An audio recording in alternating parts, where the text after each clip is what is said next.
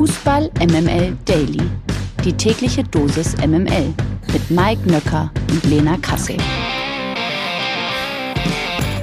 Guten Morgen, es ist Dienstag, der 29. März. Ich bin wieder back in Germany und ich sag euch was, egal ob Greece oder Germany, ein Satz, der bleibt bei mir jeden Morgen immer gleich. Guten Morgen, Mike.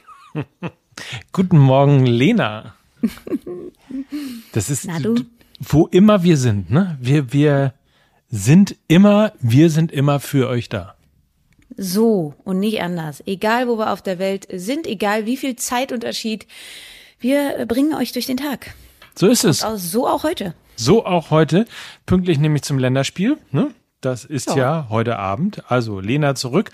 Aber bevor wir über Länderspiele und sonst was reden, wollen wir mal über das hier reden. MML International. Kanada hat sich nämlich erstmals seit 36 Jahren zum zweiten Mal überhaupt für eine Weltmeisterschaft qualifiziert. Ohne Bayern-Profi Alfonso Davis gewann das Team gegen Jamaika mit 4 zu 0.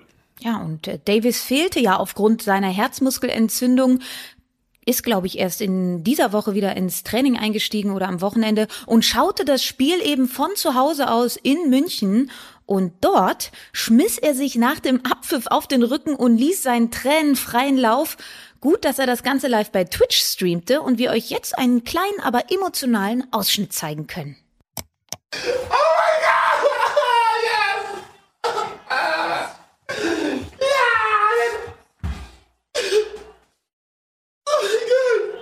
Also ein echtes Fußballmärchen. Und nicht nur das, der kanadische Trainer John Hurtman ist der erste Coach, aufgepasst, weltweit, der sowohl mit den Frauen als auch mit den Männern die Quali zur WM geschafft hat. Bis 2017 war Hurtman nämlich Nationaltrainer der Frauen, seit 2018 begleitet er die Herrenmannschaft. Und ich glaube dann Mike zur WM im November ist dann hoffentlich auch wieder vollkommen genesen, Alfonso Davis. Und ich kann jedem ans Herz legen, schaut euch das Video an, mit Bild, denn das ist wirklich sehr ergreifend, wie sehr er sich freut, ne? Auf jeden Fall. Kann man ja auch mal tun. Nach 36 Jahren, also Kanada zum zweiten Mal überhaupt zur WM nach 36 Jahren. Man kann fast sagen, der größte sportliche Erfolg Kanadas seit Ben Johnson. Um mal einen Gag hier aus MML zu klauen und hier zu recyceln.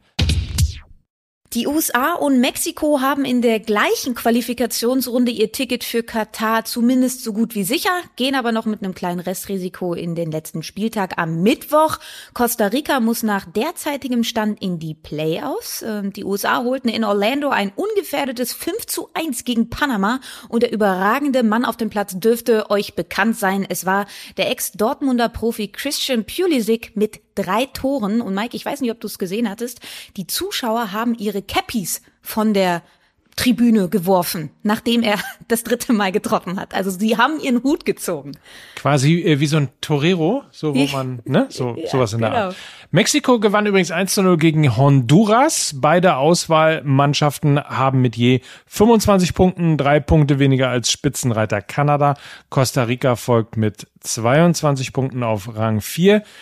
Und dann ist ja irgendwie wieder das mit dem Rechnen und so weiter. Also die drei besten Teams sind direkt qualifiziert. Platz vier muss in die Playoffs gegen eine Mannschaft aus Ozeanien.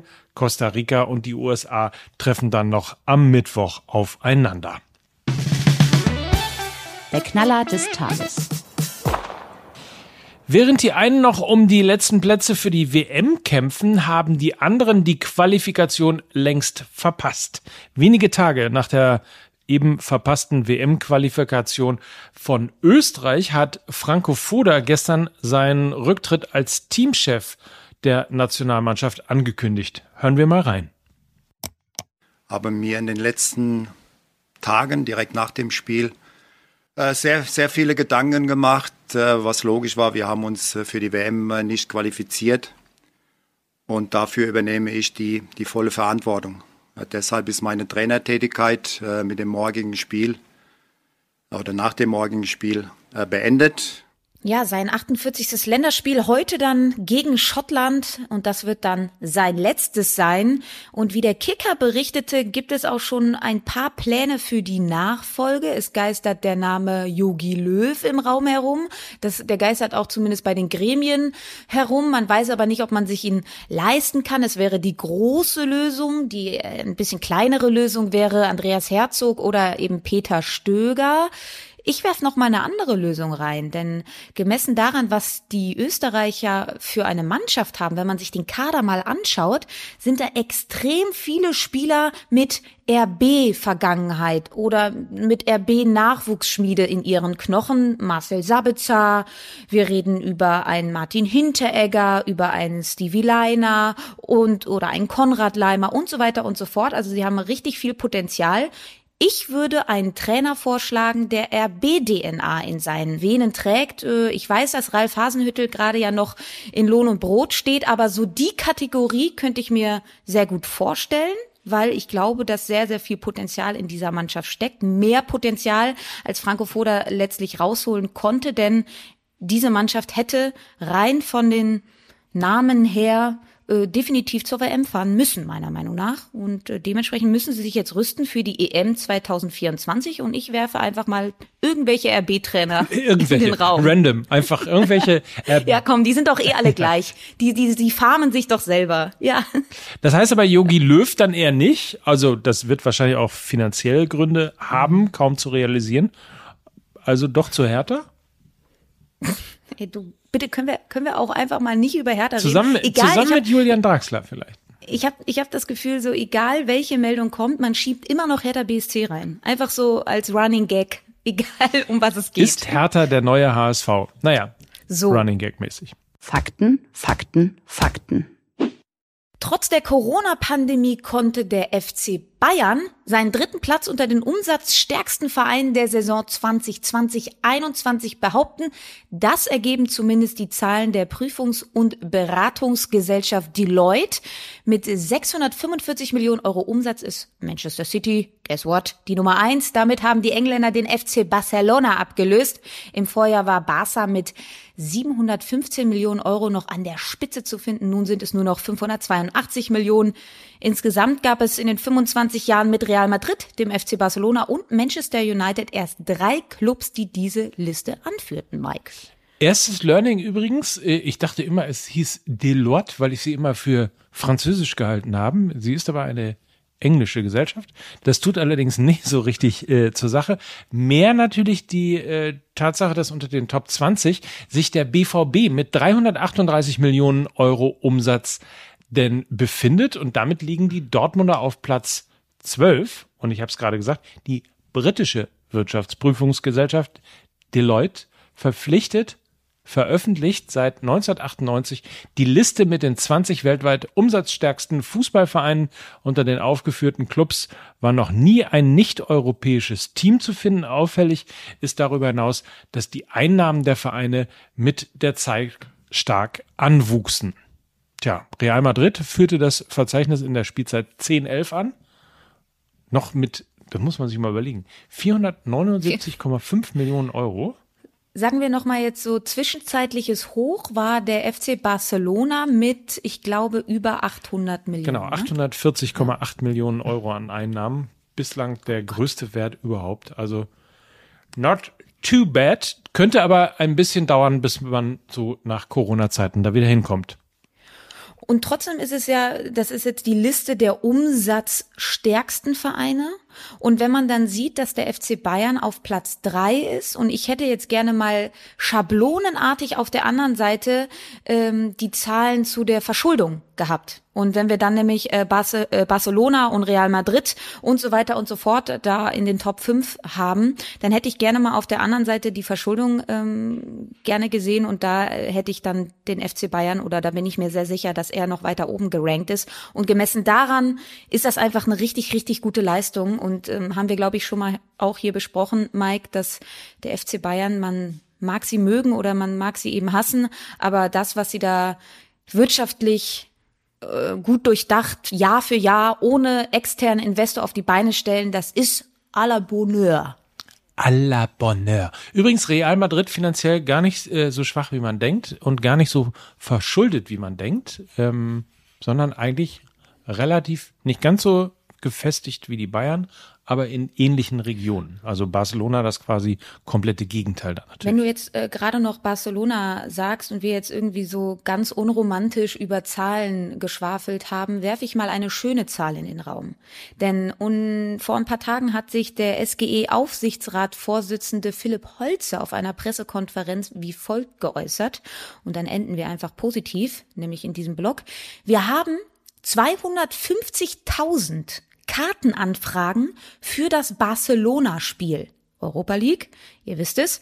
Für mich ist es schön, weil ich merke, eine gewisse Emotion für den Fußball ist immer noch da. Und wo ich drüber rede, da kriege ich auch gleich ein bisschen Gänsehaut. Und so ist Fußball dann eben auch. Es geht nicht immer nur um viel Geld, sondern es geht auch eben um viel Emotion. Und das zeigen eben 250.000 Kartenanfragen der SGE-Fans, die eine romantische Beziehung mit dem Europapokal pflegen.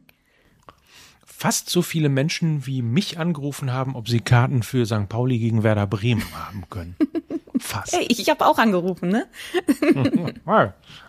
du hast ja auch eine gekriegt. Die Ohrfeige. Und die kommt heute von Gonzalo Higuain. Der rechnet nämlich mal ordentlich mit der Fußballwelt ab. In einem Interview bei dem US-Sender Univision wurde der ehemalige Weltklasse-Spieler deutlich. Meine Zukunft ist ganz klar weit weg vom Fußball. Sehr weit weg. Ich werde den Fußball genießen, wenn ich spiele, aber danach will ich ganz weit weg davon, ist eines der Zitate von Higuain. Außerdem Du bist als Spieler wie eine Einwegflasche. Wenn sie leer ist, treten sie drauf und schmeißen sie weg. Du bist interessant, solange du spielst. Danach kräht kein Hahn mehr nach dir. Das ist mir schon seit Jahren klar. Und das letzte Zitat. Das Fußballbusiness ist nicht die Welt, in der ich weiterleben will. Das macht dich kaputt. Hm. Ja, also kann dem Ganzen natürlich viel abgewinnen und musste irgendwie so ein bisschen auch an Thomas Bräuch denken, aber nur weil ich ähm, letztens nochmal mit ihm gequatscht habe und auch die Doku nochmal im Zuge dessen geschaut habe, Tom meets Sisu, auch da ja eine große Abrechnung mit dem Geschäft äh, Profifußball die Fallhöhe ist halt extrem hoch, ne? Mike, also vom gefeierten Star und er hat ja auch unfassbar viele Vereine schon hinter sich, hat, glaube ich, 159 Millionen Euro an Ablösen äh, generiert, ja, also nur neun Spieler generierten mehr, also wurde auch immer mit viel Geld konfrontiert, hatte dementsprechend wahrscheinlich auch immer viel Druck die, die er verspürt hat, ja, weil er, wenn so viel Geld ähm, für ihn bezahlt wird, dann steigt natürlich auch der Druck. Und ähm, trotzdem ist es, glaube ich, jetzt nicht nur ein fußballspezifisches Problem. Vielleicht ist da nur die Fallhöhe noch extremer. Also vom gefeierten Star bis ja zu demjenigen, über die man nicht mehr so wirklich spricht, wenn man, wenn er bei Miami spielt, ne? Eine Frage habe ich natürlich, wenn äh, die Ohrfeige gerade diese Kategorie ist, ist das, was Iguain da gesagt hat, ist das mehr so eine Ohrfeige äh, so Pocher-Niveau oder doch schon Chris Rock-Niveau? ich finde es so schön, dass wir auch einfach die Ohrfeige heute auch drin haben. Es, oder? Es, es passt doch gerade so. aktuell in die Zeit, hä? Sehr schön. Nein, sie muss auf jeden Fall dabei sein. Der Antext-Text von Lukas Vogelsang. Geschrieben von Lukas Vogelsang. Gelesen von Lukas Vogelsang. Ja, und die Ohrfeige war natürlich auch großes Thema in der neuen Folge Fußball MML. Deswegen heißt sie auch Klatsch und Trash. Seit gestern ist sie neu und ihr sollt natürlich zum einen diese Folge hören, weil sie sehr krampfhaft versucht hat, dass drei Menschen, die einen Fußball-Podcast haben, wegen der Länderspielpause nicht über Fußball reden. Das ist so mäßig gelungen, würde ich mal sagen. Also hört euch mal diese Folge an und vor allen Dingen jetzt volle Konzentration, denn jetzt kommt er wirklich, der Antexttext von Lukas Vogelsang, gelesen von Lukas Vogelsang. Ja, guten Morgen Lena, guten Morgen Mike. Entschuldigt meine amtliche Frühform, aber so einen Text kann man natürlich nur mit ordentlich Restalkohol vernünftig vortragen. Also, Klatsch und Trash. Leute, es war mal wieder Länderspiel in Sinsheim. Weil der Bundeshansi ein paar Kilometer entfernt geboren wurde und weil sein Haus da noch steht. Familienbande. Also musste die zweite Mannschaft gegen Israel ran. Und es wurde wieder eine jener Partien, die am Ende zur Einführung der Nations League geführt haben. Die einen wollten das Spiel, die anderen wollten eher Freundschaft, standen lächelnd in der Gegend herum, wurden ab und zu verladen und ab und zu angeschossen.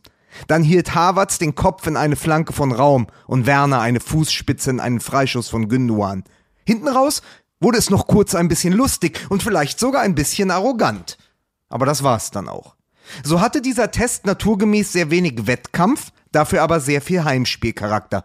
Schließlich war das ganze Dorf gekommen, um dem Hansi von der Tribüne zuzuwinken. Uns, weder in Bammental geboren noch in Mückenloch zu Hause, war das allerdings alles herzlich egal. Zumal an diesem Wochenende sehr viel spannendere Duelle ausgetragen wurden. Männergefechte mit der flachen Hand. Da traf Chris Rock auf Will Smith und Oliver Pocher auf eine menschgewordene Bauchtasche. Und daneben saß der Berufsstoiker Christoph Daum und verzog keine Miene. Eine Performance, für die er, früher immerhin Nebenhöhendarsteller, ganz sicher einen Oscar verdient gehabt hätte. Nun ja. Wir jedenfalls haben dann tatsächlich trotzdem versucht, über die Nationalmannschaft zu sprechen, über die Rückkehr der Julians, über den neuen Raumausstatter auf links und den alten Raumdeuter auf dem Podium. Es ist uns aber, Spoiler-Alarm, nicht wirklich gelungen weshalb es an dieser Stelle als Teaser und als Entschädigung gleichermaßen jetzt schon die ersten drei Strophen aus jenem neuen MML Sommerhit gibt, den ich vorgestern zwischen zwei Starkbieren in El Arenal auf einer Serviette geklärt habe. Hier kommt dann also Mickey Kruse mit dem Monsterbrett Ich bin der Ballermann. Viel Spaß beim Zuhören, mitgrölen und verzweifeln. Und vielleicht erratet ihr ja sogar, wer hier besungen werden soll. Auf geht's. Ihr wisst, ich bin kein Engel, hab noch einen Rucksack in Berlin. Dafür kennt ihr meinen Schwengel und der reicht bis nach Turin. Ich bin nicht Müller oder Schweini, nicht Erling oder Chan. Aber wenn ihr mir den Ball gebt, zeig ich euch, was ich kann. Die anderen sind zwar schneller, das weiß doch jedes Kind, doch ich ess ein Glas Nutella und mach die Dinger blind. Und jetzt alle. Das war Lukas Vogelsang für Fußball MML. Der Antexttext von Lukas Vogelsang. Geschrieben von Lukas Vogelsang. Gelesen von Lukas Vogelsang. So, also für alle, die es noch nicht gehört haben, die neue Folge Fußball MML. Ich glaube, es ist wieder einiges für die äh, Lachmuskeln dabei. So äh, entnehme ich, ja, so entnehme ich äh, dem ja. kurzen Ausschnitt das. Ähm, und weiter geht's mit Fußball dann heute Abend. Die Niederlande gegen Deutschland. Übrigens, wer, Mike, wer hat hm? das letzte Mal das entscheidende Tor beim Sieg in den Niederlanden für Deutschland gemacht, 3 zu 2 in der 90. Ah. Minute. Ich sehe, du folgst Sky Sport auch auf Instagram. Dann, Nico ja, Schulz war wer, wer, wer, denn nicht? Also, also Nico Schulz, ja, Fußballgott, großartig. So. Selbstverständlich. Ähm, Selbstverständlich. Fußballgötter gibt's dann auch genau bei der WM-Quali, nämlich äh, Robert Lewandowski gegen Slatan Ibrahimovic um 20.45 Uhr live auf The Zone und dann gibt es auch noch für euch Portugal gegen den Italien-Schreck Nordmazedonien. Auch das um Viertel vor neun auf The Zone. So ist es. Und uns bleibt nur noch euch zu sagen, habt einen feinen Tag. Oh yes. Genießt es und ähm, bleibt uns treu. Bitte, bleibt uns treu. Bis morgen. Ja. Dann sind wir nämlich wieder da, oder? Äh, auf jeden Fall, bitte. Hast du eigentlich dein Gepäck bekommen? Ach bitte. Ganz ehrlich, ich sag nur einen Satz dazu. Ich hasse, ich hasse den BER so doll wie Diego Simeone den gepflegten Fußball. ja. Hassen Kassel. So, den haben wir jetzt auch gemacht. Jetzt machen wir das Ding zu. Habt einen feinen Tag. Mike Nöcker. Und Lena Kassel für Fußball MML. Dieser Podcast wird produziert von Podstars bei OMR.